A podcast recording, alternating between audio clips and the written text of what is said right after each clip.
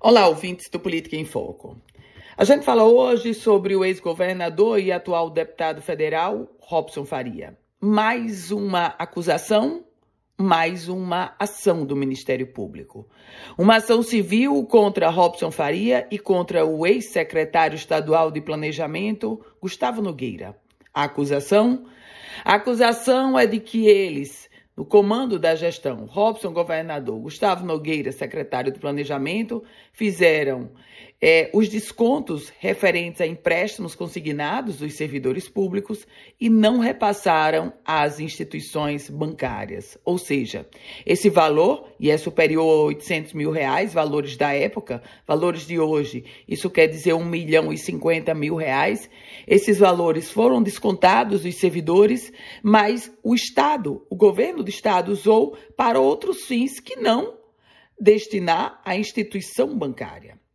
Essa é a acusação do Ministério Público Estadual do Rio Grande do Norte contra Robson Faria e ele passa a responder.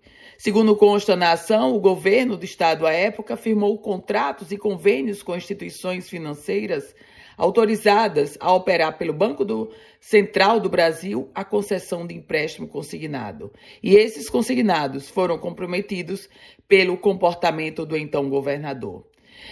A ação, a defesa de Robson Faria, melhor falando, informou que ainda não teve acesso aos autos e só vai tomar conhecimento, só vai se pronunciar depois que tiver acesso. Bom, você deve estar dizendo o seguinte: Ana Ruth, eu conheço esse filme. Você conhece esse filme? Nós conhecemos. O filme do passado com o ex-governador Robson Faria e um filme idêntico, hoje protagonizado pelo governo Fátima Bezerra. A mesma situação. Empréstimos consignados que são descontados dos servidores e não repassados para as instituições bancárias. Eu volto com outras informações aqui no Política em Foco com Ana Ruth Dantas.